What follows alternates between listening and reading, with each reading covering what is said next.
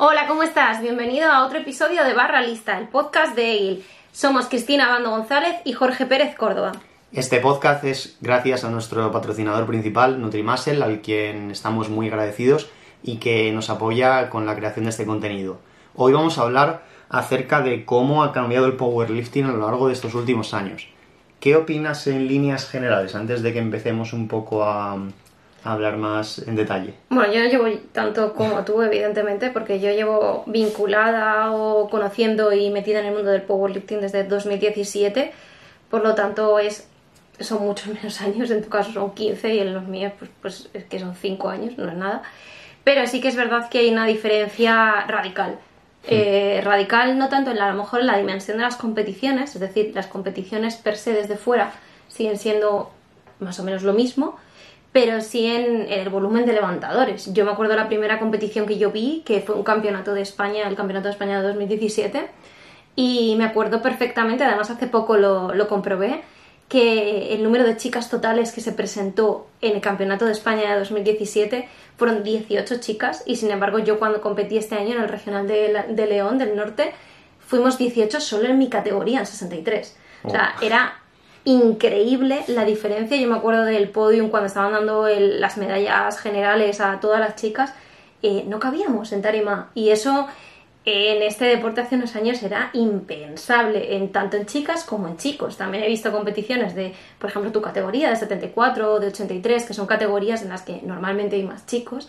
Y yo nunca me había planteado tres y cuatro grupos de, de solo 74, de solo 83.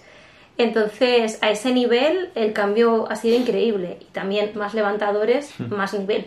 Hay marcas que antes eran eh, una cosa de minorías, que las lograbais muy pocas personas y que ahora se ha normalizado el hecho de decir, pues chicos levantando más de X marca en el movimiento que sea, o eh, si me voy a chicas, cuántas chicas rozan los 100 kilos en banca o superan los 70-80 kilos en banca. Muchísimas, eso antes era impensable, nadie hacía eso, o lo hacía una persona, no lo hacía más. Sí, al final es justo lo que, lo que tú comentas, Chris, que se ha producido un aumento exponencial en el número de competidores y de competidoras y esto es, es muy, muy positivo. Yo tengo el recuerdo de la primera competición en la que participé el 3, uno si fue el 4, 5 o 3 de abril, uno de esos días, creo que fue el 4 de abril de 2009 en Barcelona, que éramos en toda la competición 20 levantadores o menos de 20 levantadores entre todas las categorías.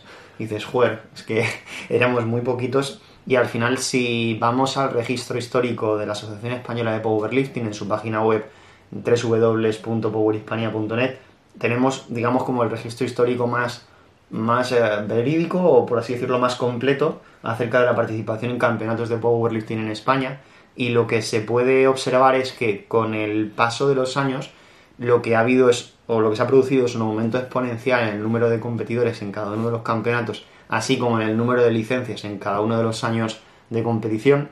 Y por ejemplo eso, el Campeonato de España que era equipado en ese momento, no era, no era RAW aún en 2009, fuimos yo creo que 18, 19 levantadores o como mucho 21, 22, 23, no fuimos más. Pero sí que es cierto que en los años 2000 y los años 90 sí que hubo mucho más levantadores. Hubo una pequeña caída en el número de participantes en competición de powerlifting a finales de los años 2000, pero de nuevo estamos alcanzando otro pico y niveles bastante altos actualmente, en 2022. En ese sentido, ¿tú crees que la creciente profesionalización del deporte, en este caso del power, puede haber influido en que haya más, más gente que compita o sobre todo más como más interés también por parte de fisios, entrenadores, nutris? Yo creo que la profesionalización del deporte ha venido de que haya más levantadores. Más levantadores, más atractivo y por supuesto más cabida a la profesionalización. Visualmente en mi caso, yo soy una persona que se ha especializado en deportes de fuerza y en 2017 para mí eso era impensable. O sea, pero completamente impensable, tanto como levantadora como como profesional. Yo de aquellas estaba en medio de la carrera y era impensable que yo me dedicara 100% como trabajo ahora, que el grueso de mis atletas son o levantadores, bien de forma amateur o bien de una forma mucho más enfocada a la competición, no voy a decir profesional porque nadie es profesional de este deporte, pero sí de una forma mucho más enfocada a la profesión. Y eso antes era impensable y eso ha venido de que haya muchos más levantadores. Seguimos siendo pocos si nos comparamos con otro país, sobre todo con países, pues como ya no voy a decir Estados Unidos, pero países dentro de Europa, seguimos siendo pocos, pero, pero la profesionalización ha venido dada de que el aumento, el interés ha crecido, el número de levantadores ha crecido, las marcas y el nivel han crecido y eso pues da pie a que haya más entrenadores o bueno, sí, más entrenadores Mm. centrados en el ámbito de- del powerlifting y más, más profesionales de la salud centrados en el ámbito del powerlifting también. ¿Tú crees, entonces, en relación a lo que comentas, que esa profesionalización ha venido más bien planificada de manera central desde universidades, centros... Va con trampa la pregunta, ¿eh? ¿Ha venido esa profesionalización, como te decía, más planificada de forma central o ha emergido de manera mm, autónoma o espontánea simplemente con el desarrollo del deporte? No, ha surgido de forma más espontánea, yo creo. O sea, Sí. de forma central es imposible. Primero porque en una universidad, en una formación reglada, estos deportes ni siquiera se conocen, no te hablan de, de powerlifting. A ti te hablaron, por ejemplo, en la carrera de física. No, no, no, ese deporte ni siquiera existe. Sí. Eh, a lo mejor algo de alterofilia te podían decir, no sé qué, y lo que, te, lo que te venían a contar es que es malo y que es lesivo y que eh, básicamente tienes que recomendarle a la gente que deje de hacer ese deporte, pero no te hablan de, de deportes de fuerza, no te hablan del impacto, en mi caso, en salud de los deportes de fuerza, ni siquiera, vamos, ni por lo más remoto te van a aconsejar que incluyes ejercicios de fuerza o ejercicios de peso libre en, en los procesos de readaptación, te van a decir que los quites realmente. Entonces, no, no, la formación, la especialización en estos ámbitos ha venido de, de pues eso, de, De crecimiento espontáneo, ah. de crecimiento del deporte.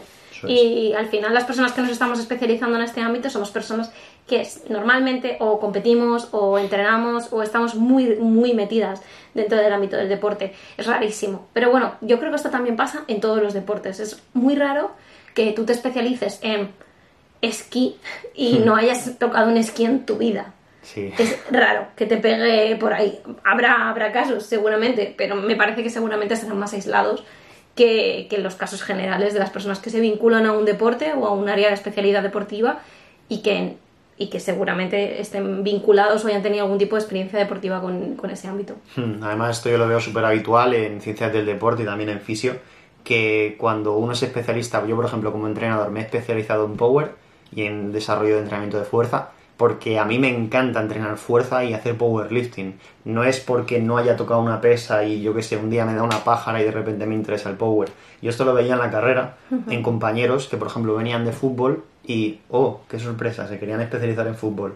Al final, esta profesionalización, como bien, como bien explicaba Chris, es una propiedad emergente de la propia práctica del deporte. Cuanta más gente hay haciendo power, cuanta más personas ven que se pueden ganar la vida a entrenando a otros o enseñando a otros, educando a otros, esa profesionalización aumenta y nosotros pensamos que esto es positivo, es positivo para el deporte porque conlleva una mayor rigurosidad y que no sea solamente amateur la práctica del powerlifting, que aunque a un levantador no le paguen por levantar pesas, por superar un récord personal, sí que un entrenador tenga una remuneración a una entrenadora o un fisio, un nutri y se pueda ganar la vida con ello es muy positivo porque, joder, si tuviéramos que hacer planes de entrenamiento de forma altruista o gratuita, eso está bien hasta cierto punto, pero desde mi punto de vista no es lo más adecuado porque al final se tiene que retribuir cualquier tipo de trabajo y que tú crees un programa de entrenamiento que ayudes a un levantador, todo eso se tiene que ver retribuido a través de una aportación económica como es el dinero.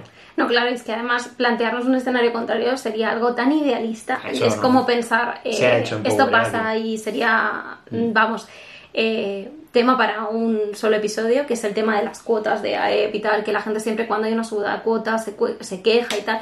Pero es que, claro, hay, hay una infraestructura, hay, una, hay unas personas detrás, hay organización, hay cosas que hay que pagar. Claro. Porque vivimos en un mundo en el que hay que pagar las cosas. Y además, de, eh, relacionado con este tema de la profesionalización, yo creo que ahora mismo, y sobre todo yo creo que esto ha venido posterior al COVID o dentro de, de todo lo que fue la crisis del COVID, pero, mm, y con crisis del COVID, no lo digo en pasado como si ya no tuviésemos COVID, lo, lo digo por pues toda la era pandemia, ¿no? Sí. Eh, ha venido el, para mí el, el siguiente escalón de la profesionalización, que es el tema de la formación, pues como es nuestro caso, ¿no? Tu- En tu caso, pues la publicación del libro o los cursos que hemos hecho sobre eh, readaptación de lesiones en el ámbito del powerlifting o de los deportes de fuerza, o toda la que es la formación a entrenadores. Tú ya llevas mucho- a- muchos años dando formaciones sobre, pues, sobre programación y sobre ejercicio de fuerza y demás. Pero yo creo que ahora mismo estamos viviendo una época en la que ya no es un curso que das tú o un curso que da no sé quién, sino que realmente ya empieza a haber pues mm, más oferta, más variedad, más personas vinculadas, más en mi, en mi ámbito ya hay más gente empezando a, a dar formaciones las que tienen en cuenta pues los, de, los ejercicios de, de, carga y demás. Entonces, yo creo que ahora estamos en el siguiente, el siguiente escalón de la profesionalización, que es empezar a formar a otros, bien para que o aprovechen las herramientas del powerlifting en su ámbito profesional, o bien para que sigan continuando, digamos, eh, e-, este hilo de decir profesionalízate en el campo de la fuerza. Igual que mm, igual que sucede en alterofilia en relación a esa profesionalización, ¿tú consideras que el CrossFit también nos ha ayudado? Mucho. Que sea más fácil acceder, por ejemplo, a un centro deportivo en el que haya barras olímpicas, que eso hace unos años era muy difícil, o con jaulas, o ya no te digo jaulas, sino soportes, nos ha ayudado bastante, sí, ¿no? muchísimo, muchísimo, muchísimo. E incluso que el deporte en sí se conozca, que tú cojas hmm. y digas, va, una sentadilla y que la gente lo visualice porque una sentadilla o un peso muerto ahora la gente lo visualiza, a lo mejor no tanto un press de banca, pero si una sentadilla o, un peso muerto la gente yo creo que lo visualiza más, incluso lo normaliza más gracias al, pump tan grande que tuvo el, CrossFit y que ha tenido el CrossFit y que tiene, evidentemente todo el tema del, peso libre que ha ayudado el CrossFit muchísimo a ello. Sí. Yo recuerdo, joder, hace 10 años, no 10 años no, porque estaríamos hablando de 2012, 2012 pero hace 12, 12, 13 años de buscar material por internet, rollo barras olímpicas, discos, dificilísimo, dificilísimo y muy, muy caro. Como al final la oferta era relativamente baja, el precio era muy alto, ¿no? Para lo que es el material. Ahora como cada vez hay mayor demanda por parte de boxes de CrossFit, centros de entrenamiento, incluso clínicas de fisio, la oferta también ha aumentado. A la oferta también ha aumentado y hay una mayor, digamos, disponibilidad de esos, de esos materiales. Yo recuerdo, por ejemplo, el primer gimnasio en el que entrené, Gimnasio Olympus de Guardamar, que no teníamos un soporte libre para hacer sentadilla y bueno, pues tuvimos que empezar en su momento a hacer sentadilla en la multipower. Cuando quisimos hacerla libre, lo que teníamos que hacer era coger un soporte de press banca, declinar el banco, porque además era de estos soportes, no me acuerdo la marca exactamente, pero teníamos que declinarlo para tú poderte meterte debajo, sacar la barra, andar hacia atrás, y eso era lo fácil. O sea, y hacer el ejercicio era lo fácil, ¿no? La sentadilla. Lo difícil era luego devolverla.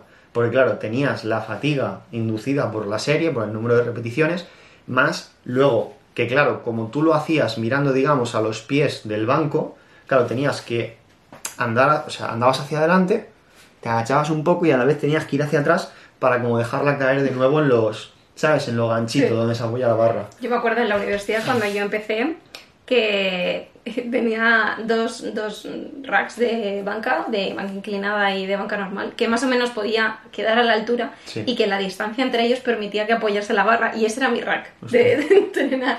Así que eh, entiendo perfectamente el hacer ese tipo de cosas. Yo lo tenía más fácil que tú, también hay que decir que claro, a mí me, me beneficia el hecho de ser muy bajita, entonces lógicamente me podía acomodar pero, pero era, era complicado y te dejabas los dientes cualquier día, pero cualquier día. Entonces sí, eso también ha sido el hecho de ahora mismo, ahora por ejemplo en España tenemos un nivel de gimnasios muy bueno, hay muchos gimnasios especializados en deportes de fuerza, en powerlifting incluso, y, y ahora mismo es raro o empieza a ser ya menos frecuente el hecho de ir a un gimnasio y decir, va, pues no me encuentro el material mínimo para decir, bueno, a lo mejor no puedo tirar peso muerto muy pesado porque la gente se va a sorprender o no puedo utilizar magnesio porque, bueno, pues porque me van a regañar y tal, pero por lo menos puedo decir, bueno, podría hacer banca, podría hacer sentadilla, podría hacer un entreno decente de bisagra de cadera yo creo que todo eso se va notando. Sí, incluso más allá, o sea, yo lo veo un poco como mínimos, en el sentido de que cuando vas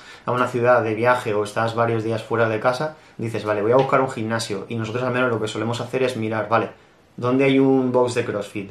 Que no hay box de CrossFit, pues buscamos igual gimnasios de cadenas tipo, bueno, McFit, DreamFit, similares, porque como bien dice Chris, se ha popularizado tanto el tema de los pesos libres, también gracias al CrossFit y gracias a más factores que hablaremos a continuación, que es difícil encontrar un gimnasio en el que como mínimo no tengan, aunque sea una barra esta chustera que no vale, no vale mucho, pero bueno, puedes entrenar un día, dos, tres y puedes entrenar bien. que es lo importante. Yo prefiero hacer eso y entrenar que no poder entrenar. Sí, totalmente. Y tienes un soporte que puedes hacer tu sentadilla, tu press banca, tienes para hacer peso muerto que aunque no puedas, eh, ¿sabes? Dejar, no soltar la barra, sino apoyarla fuerte como hacemos nosotros en Power, pero bueno, que al menos puedes hacer eh, la excéntrica más controlada, o hacer peso muerto rumano, o ese día haces otro ejercicio derivado del patrón de bisagra. Mm. Te puedes buscar la vida y puedes entrenar, Sí, sí, pero te al menos puedes adaptar. tienes un material mínimo. Siguiendo un poco con lo que veníamos hablando, ¿te parece, Chris, que mm, las redes sociales, en este caso Instagram, YouTube, han influido en el crecimiento del Power y en lo que ha cambiado el Power en estos últimos 10 años? ¿Hasta qué punto han influido, tú crees? Muchísimo. Al final, a ver, si tú... Yo, por ejemplo, es que el, conocimiento que tuve del deporte en parte vino de ahí, entonces, en gran, gran medida. Entonces, si, si no lo ves, si no lo conoces, es muy difícil que, que lo encuentres, porque al ser deportes, o sea, deportes minoritarios, con una carga de mitos alrededor increíble, eh, es muy difícil que tú te animes a entrar. Y luego además el hecho de verlo, de poder ver la vida o el entrenamiento de otra persona y verlo como una cosa normal, ver que no pasa nada, que esa gente se pone fuerte, que mm, al final si lo trasladas, lo que nos ha pasado en el powerlifting es exactamente lo mismo que pasó con el culturismo y la época de Schwarzenegger, de Jane Fonda y etcétera. Sí. O sea, al final viene a ser ese tipo de, de- de impacto, de decir cómo la cultura audiovisual en este caso, y porque ah, de aquellas era cultura audiovisual, no eran redes sociales, impactó en la población y normalizó o por lo menos impulsó a que la gente dijera, wow, a lo mejor me interesa esta, esta movida.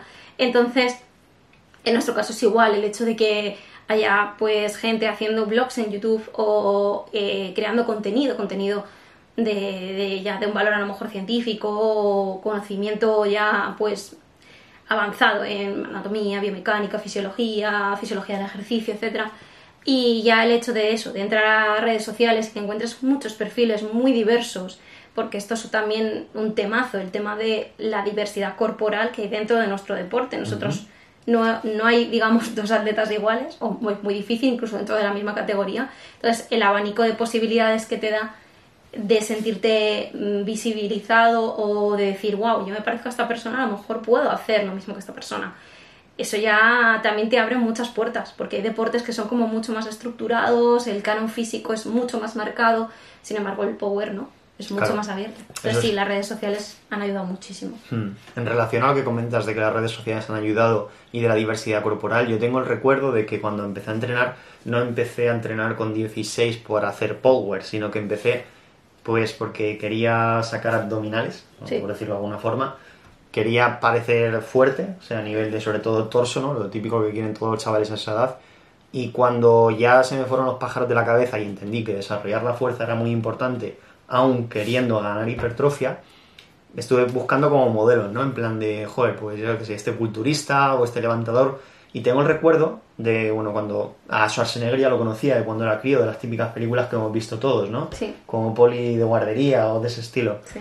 Había un levantador que era powerlifter y también competía en Strongman, que si mal no recuerdo falleció ya, que se llama Franco Columbu, que era un italoamericano, que me llamó mucho la atención una foto suya haciendo peso muerto y para mí durante muchos años y aún sigue siéndolo un ejemplo a seguir porque a nivel corporal me veía muy identificado con él, es decir, yo con Schwarzenegger no me identifico tanto porque es un tío que mide un 80, tiene una estructura pues unas clavículas súper anchas, muy grande y en cambio yo con Franco Columbo pues me veía más identificado porque era más pequeñín como soy yo, más, no sé decirte tanquecito, pero como más compacto, más pequeño, ¿no? Y digo, pues eso puede ser un, un modelo a seguir y, y en ese sentido creo que el aprendizaje observacional o vicario ha sido algo que nos ha impulsado muchísimo en el Power a todos porque todos hemos tenido una referencia cuando empezamos a hacer Power o cuando empezamos a hacer pesas de decir, hostia, pues este levantador o levantadora me gustaría parecerme a él o a ella.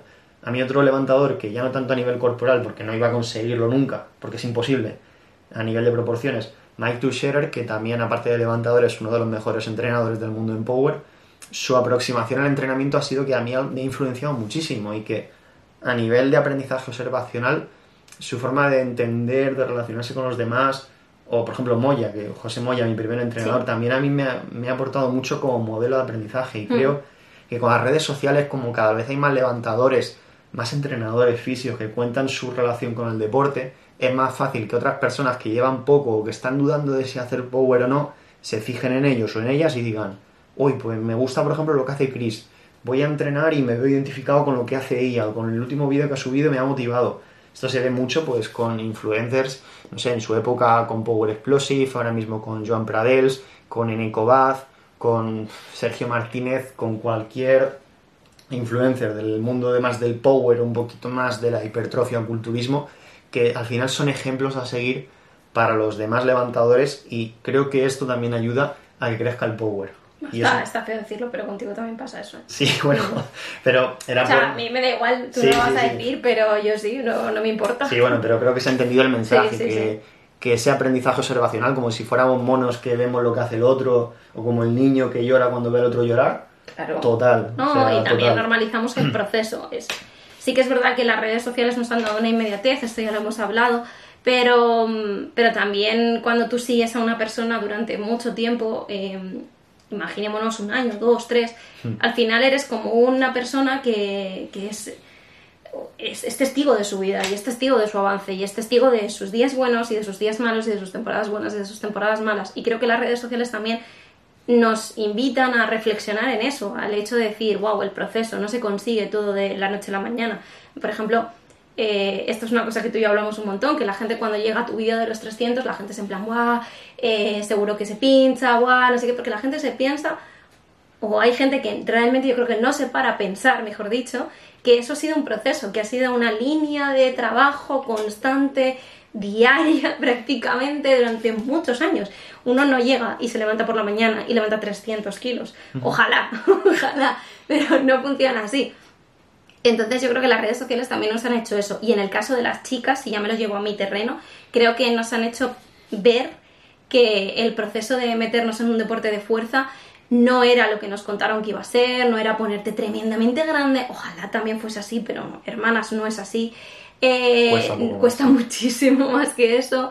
Que, que el proceso pues nos iba a aportar muchísimas más cosas. También yo creo que eh, poco a poco eh, la zona de pesas la hemos hecho un poco más nuestra, ha empezado a ser un terreno, mm, digamos, menos tenso, menos violento para nosotras, porque sí que es verdad que es totalmente diferente en ese sentido. Un chico cuando empieza con 16, 18 años a hacer pesas versus una chica es otro terreno. Además a nosotras nos han dicho lo que teníamos que hacer y lo que teníamos que hacer se alejaba diametralmente de, levantar pesas y de ser lo que la imagen de una levantadora, de ser una mujer pues sudando, llena de magnesio, gritando, todo eso se aleja de ese modelo de mujer que la sociedad nos ha vendido. Entonces, yo creo que eso también ha, dado mucho al deporte. El hecho de decir, wow, eh, una chica que, insisto, hay muchísimas corporalidades en el powerlifting, ahora mismo que además están, ya no solo somos categorías ligeras, sino que ya empiezan a verse deportistas, deportistas muy fuertes, deportistas grandes, de todos los tamaños, de todas las alturas, de todos los pesos. Es brutal eso. Yo pienso en la- las personas que empiezan, las chicas que empiezan, que, que tienen todo ese abanico de posibilidades de decir, me puedo ver referenciada y me puedo, puedo tener un, al menos una levantadora que pueda decir, wow, me veo como esta chica porque es alta, o me veo como esta chica porque es baja, o me veo con, porque es- con esta chica porque es grande, o me veo con esta chica porque es menuda. Eh, si te vas a mirar eh, campeonas del mundo, pasa exactamente igual. Tienes a, a Joy por un lado, que es diminuta, es súper pequeña, pero es fuertísima, es increíble. Y luego tienes a Amanda, que es enorme, es grandísima y es maravillosa. Y dices, qué, qué emocionante, de verdad. O sea, a mí eso Sí. me parece genial y creo que, que eso nos lo ha dado las redes sociales totalmente. Eso es, y además también ha favorecido la participación de powerlifters sub-junior y junior, porque no hace falta que seas, no sé, más de 20 años para poder hacer este deporte, sino que puedes tener 15, 16 y ya empezar a hacer pesas, incluso antes, como hablamos en un vídeo en un vídeo anterior de cuando empezar a hacer power y fuerza, bueno, un vídeo anterior que grabamos otro día, pero que aún no hemos subido. Ahí No, realmente sí. Cuando ¿Está esta subido? salga, ya estará subido. Vale, eh, vale, será vale, segundo perfecto. episodio. Vale, y luego también la participación de los levantadores máster, por concluir un poco lo que hemos comentado de la participación femenina, junior, sub-junior y máster. Los másters también han aumentado su participación por el simple y sencillo hecho de que se produce el envejecimiento natural con el paso de los años y que hay levantadores que están volviendo a competir que igual habían estado sin competir durante 5, 6 o 7 años. Queríamos también eh, resaltar el hecho de que con el paso de los años y de que existan más levantadores y levantadoras que participan en competición, también han aumentado los conflictos intergrupales. ¿Tú qué es lo, has lo, qué es lo que has visto así en líneas generales en cuanto a conflictos? A ver, al final yo creo que esto mana de también la subida de nivel, Sí. la, la subida del número de levantadores y la profesionalización. Es decir, ahora sí que hay un dinero que podemos ganar y evidentemente está bien querer ganar dinero, está bien tener ambiciones, está bien querer ser campeón de España, está bien querer ser campeón de Europa y está bien querer ser el entrenador de referencia o de moda de la temporada. Entrenador, entrenadora, fisio, nutri, lo que sea. Pero yo creo aquí, sinceramente, que tenemos que romper una lanza a favor de eh, que somos un deporte pequeño, somos un deporte minoritario y yo creo que tenemos que remar pensando en lo mejor para la comunidad de- de- del deporte. Ya no voy a entrar en piques de fulanito tiene formación y menganito no la tiene porque este tema del título también es un, es un melonazo para otro episodio. Pero creo sinceramente que dentro de que todos podemos entrar a debate y todos podemos no te voy a decir señalar, pero sí debatir ciertas actitudes o ciertas actuaciones de compañeros de la profesión o de eh, compañeros del sector. Hay que regular el hecho de cuando estamos volcando a lo mejor un odio visceral por un tema de ego, de envidia, de que simplemente, eh, insisto, hay modas, hay altos y bajos para todos, absolutamente para todos. Y aquí lo que se suele pasar es que solemos sobrepasar esa línea y yo creo sinceramente que esto no impacta positivamente en la comunidad y en el deporte. No sé cómo lo ves tú, que llevas mucho más tiempo. Sí, sí, lo veo tal y como dices. Yo he ido viendo con el paso de los años que, bueno, en cierto momento ciertas personas tenían más conflictos intergrupales en el sentido de ya no solo entre levantadores, entre entrenadores, sino también entre clubes o equipos, ¿no? De pues este equipo es mejor que el otro y eso al final no favorece al deporte y lo más adecuado para solucionar eso es que todos reformulemos nuestras metas y que ese objetivo o meta cambie de querer ser el mejor entrenador, levantador o lo que sea O a todo eso es, a todos estamos en esto juntos, en el mismo barco, vamos a desarrollar el power porque nos beneficia a todos.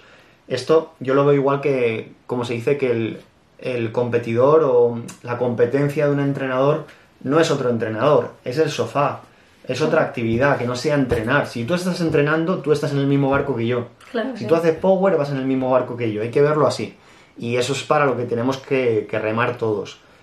Así que, si te parece, concluimos un poco con la- los puntos clave. Hemos empezado hablando de que se ha producido un aumento exponencial de los, de los levantadores, que en esas primeras competiciones que tú participaste, 2017, 2009, No, yo no participé, la fui a ver. la fuiste a ver, es cierto, se me olvidó. Yo ahí no participaba. Vale, sí, sí, sí, Uf. cierto, cierto. Qué lejos me quedaba a mí la idea de participar ahí, madre mía. Muy pocos levantadores han aumentado de manera, ha aumentado de manera exponencial el número de participantes en, en competición, se ha profesionalizado y eso es muy bueno Sí. a nivel de rigurosidad y de acceso a formaciones y demás.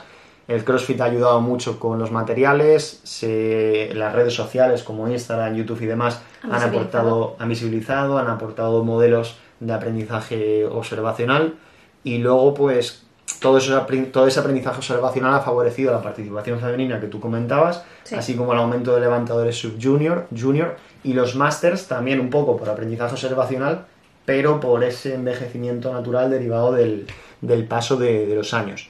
Y luego hemos terminado hablando de los conflictos intergrupales y de cómo para solventarlos tenemos que fijar esas metas supraordenadas. No sé si quieres añadir algo más. En No. resumen, me he dejado algo. No, yo creo que no, yo creo que más o menos eso ha sido todo. Vale. Cuéntanos tu opinión, si nos estás viendo en YouTube, déjanos tu opinión en comentarios, cuéntanos un poco cómo tú has visto cambiando este deporte, si nos estás escuchando en cualquiera de las plataformas de podcast, háznoslo saber por nuestras redes sociales, que te las dejamos en la descripción.